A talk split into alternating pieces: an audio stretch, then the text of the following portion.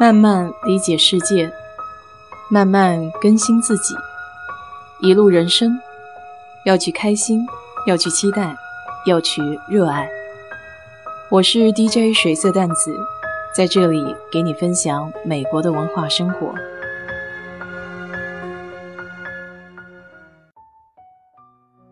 今天的安排比较紧凑，所以一直没能抽出时间来做节目。早上六点钟开始就是背靠背的会议，去开会的间隙还听到一阵敲门声，赶紧跟同事报了个歉，去开了一下门。原来这个礼拜二修房顶的公司派了一些油漆工过来给我刷房屋的边沿，我给他看了一下油漆的颜色，要赶紧去专门的店去给我配色了。早上的会一直开到将近十一点钟，赶忙洗把脸，换个衣服，就要往饭店赶。因为今天是一年一度的年终聚餐，老板专程从新奥尔良到休斯顿来跟我们见面。据说今年的经费要稍微宽裕一些，所以在饭店的选择上也选了一个比较高大上的地方。这家店我从来没有去过，叫 Shamagrusha。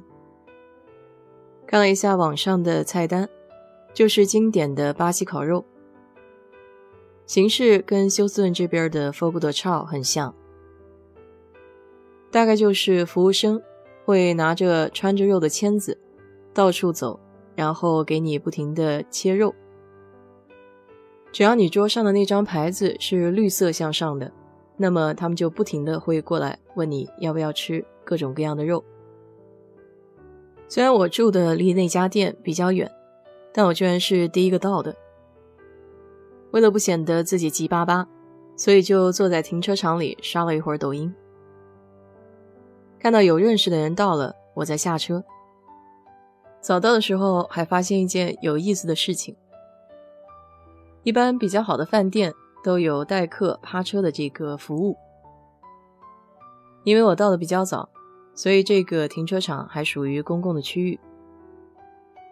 快到十一点半开店的时间，就看到有一个墨西哥人拿着那种黑白条纹的三角锥，一个一个放在停车的线上，这样子就把代客泊车的位置给划分出来了。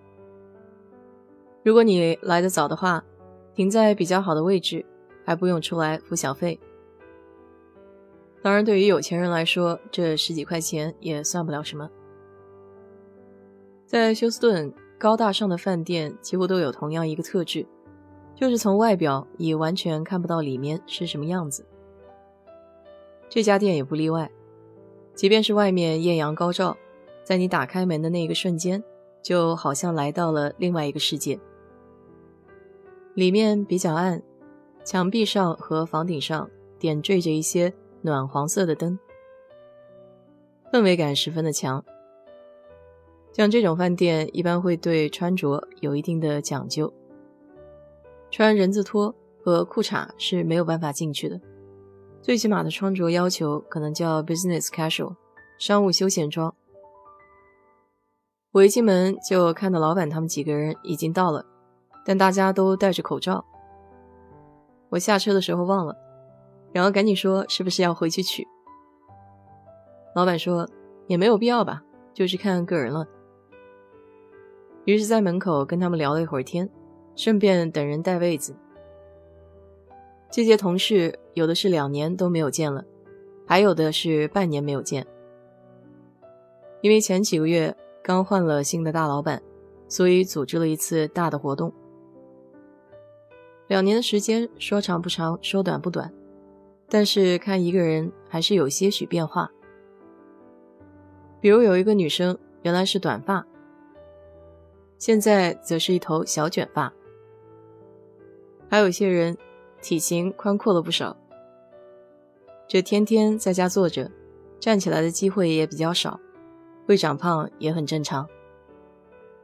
连我自己现在穿起夏天的裙子。都有一点找不到腰的感觉。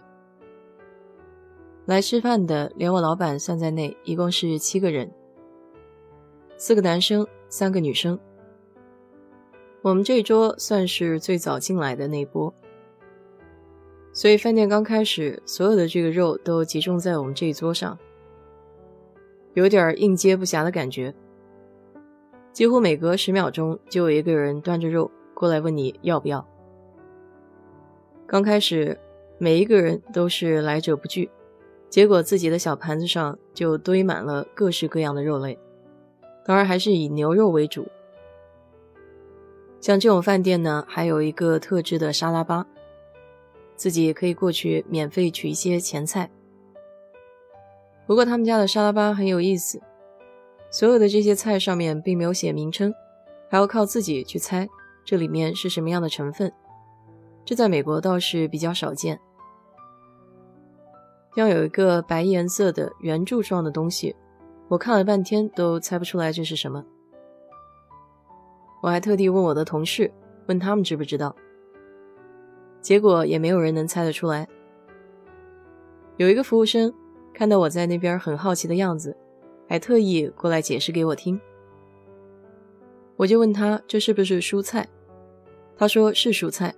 然后给我说了一个完全听不懂的单词，看我一脸茫然后，随即又解释道：“这个东西吃起来像笋，但不是笋。”这样一解释，就豁然明朗了。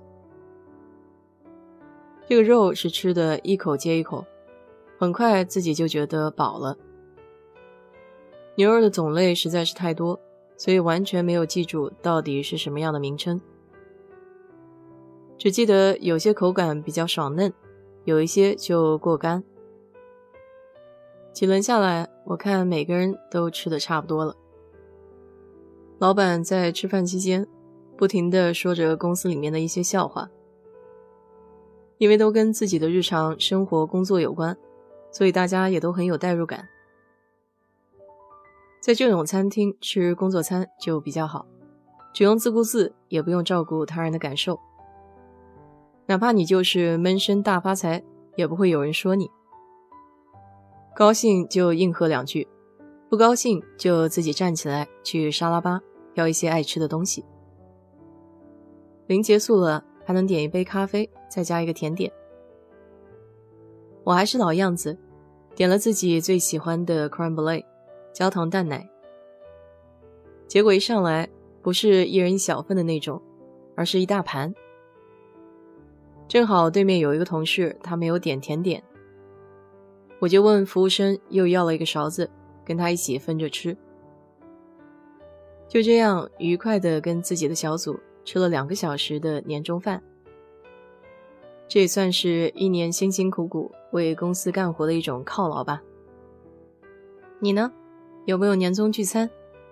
有好吃的多给我拍些照片吧。好了。今天就给你聊到这里。如果你对这期节目感兴趣的话，欢迎在我的评论区留言，谢谢。